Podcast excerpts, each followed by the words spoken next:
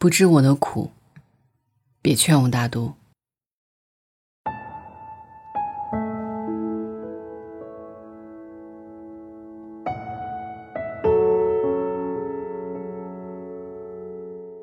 有一期的《奇葩说》里，马东说：“随着时间的流逝，我们终究会原谅那些曾经伤害过我们的人。”蔡康永补充说：“那不是原谅，那是算了。”是啊，人生哪有那么多原谅？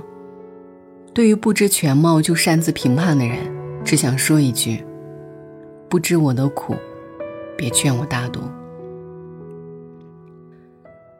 世界上没有真正的感同身受。在网上看到过这样的故事：一名网友说，把自己的弟媳赶出了家门，然后亲戚好友都在劝他大度点，而他非常委屈，觉得他们并不清楚实情。他在几年前患了癌症，当时家里储蓄不多，有的钱用来理财也无法拿出来。他是一名单身母亲，一边生病还要一边养孩子老人，没人照顾自己。生病的钱都是信用卡透支出来的，而他曾经借给他弟弟好几万块，一直没还，后来还卖房赚了大钱。但是他生病的时候，弟弟不仅不愿意资助他，连一次看望都没有。而他刚刚生活好了一点，用公积金还了一点钱，弟弟就跑过来说要把孩子送给老人带，说是老人带，但实际上老人已经七十多岁。也只能是他在带，而且他的病才刚好一点，没有精力去做更多的事情。这时候弟媳过来找老人闹，他便非常生气，把弟媳赶了出去。但是这件事传开了，便被邻居和亲戚嘲笑他，还劝他善良一点。他只能靠自己消化情绪，因为没有人会真正关心这件事情背后的真相，也没有人会理解他的烦恼。世界上，没有真正的感同身受。很多事情，别人都是看客，只有自己最清楚。你之所以能云淡风轻，只因你不曾经历。远离那些不辨真相就劝你大度的人。郭德纲曾经说过：“不明白任何情况就劝你大度的人，就是这种人，你一定要离他远一点。”因为雷劈他的时候，也会连累到你。扎你一刀，你这血还没擦干净呢。他在那儿，这事儿要勇敢起来。你死不死？因为人都这样，事不关己高高挂起，劝别人的时候说的扑哧扑哧的，但并不解决什么问题。王玉出生在一个重男轻女的家庭，从小到大，他都是被忽略的那一个，好的都要留给弟弟。所以他为了满足家人的愿望，只能满足家里人无限的索取。小时候上同样的学校，弟弟的房间环境是布置的整齐而精致，还会摆上各种书籍、玩具。但是王玉的房间却是最简单的配置。每逢弟弟的生日，父母就提前给弟弟买好礼物、蛋糕，还会请弟弟的同学来家里。但是到了王玉生日，家里就无人问津。他说。我不断安慰自己，告诉自己要努力。后来，他为了摆脱原生家庭，一个人来到大城市打拼。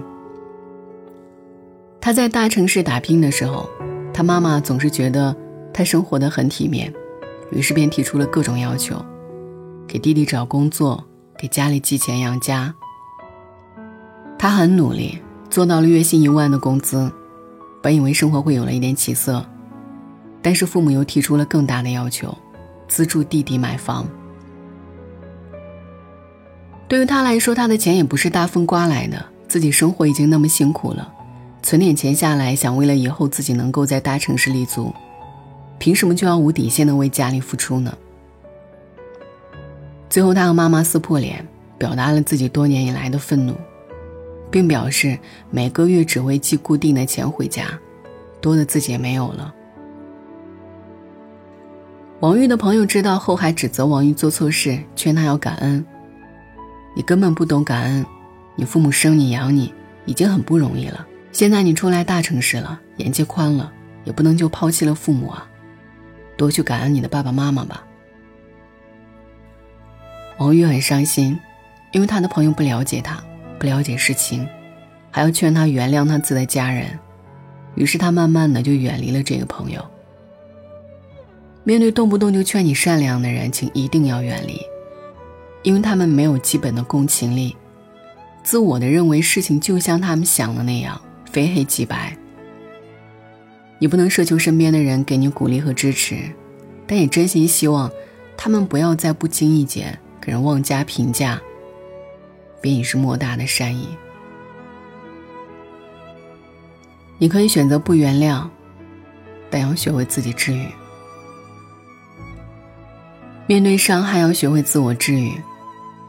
张韶涵曾经红遍华语乐坛，她的声音辨识度高且穿透力强，凭着《隐形的翅膀》《欧若拉》等单曲，被大家所熟知。她在事业的巅峰期被查出有家族遗传的心脏病。不得不退出工作，专心治病。后来，他的妈妈向媒体诬陷张韶涵吸毒、出柜、没有孝心、拒绝赡养父母。这一切都是因为他妈妈想要得到钱才使出的手段。这件事一出，即使张韶涵怎么澄清，也有了污名，他的事业也大不如从前。直到参加《我是歌手》，他的一曲《阿刁》让他破茧重生。他的声音更加有力量，更能感染人了。歌词里，“你是阿刁，你是自由的鸟”，唱出了他对自由的渴望和重生的愿望。这么多年来，即使是最低谷的时期，他一直从未放弃过自己，从未放弃自己的梦想。即使面临亲人的背叛，他也依然拥抱自己，等他有一天变得更加强大。打不倒你的，终将使你更强大。那些伤害他的，他都自我治愈了，但他并不选择原谅。伤害就是伤害，没有这些伤害，我也会变得更强，因为我不仅天生丽质，我还天生要强。我不感激伤害我的人，他们只是提醒了我，不要成为那样的人。时间能愈合的只是皮外伤，有一些入骨入心的伤害。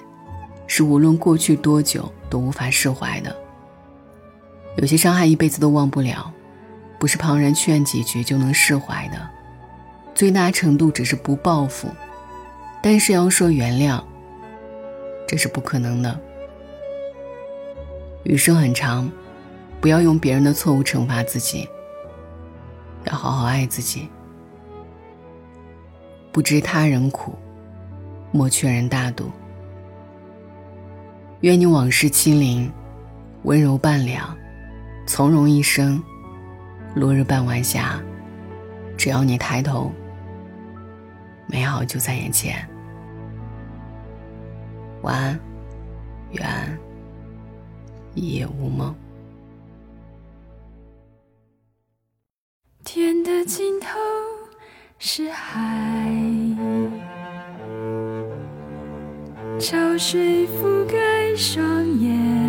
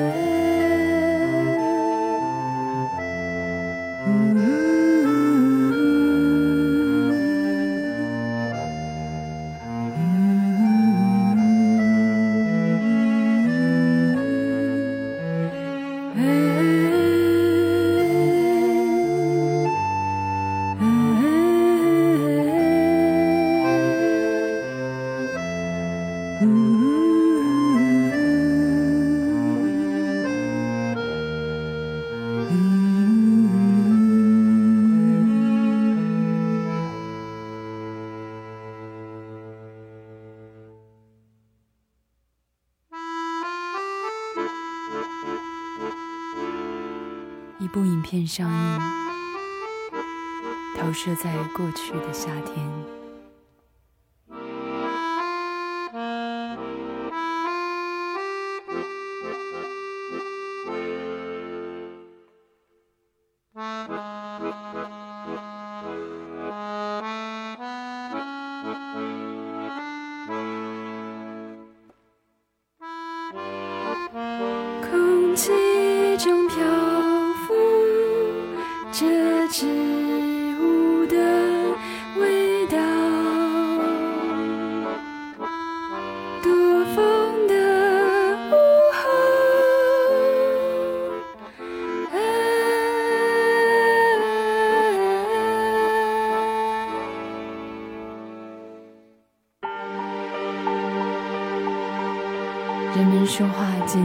下来，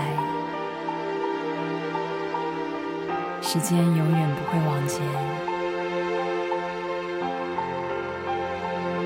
静止在忧郁但清澈的眼瞳。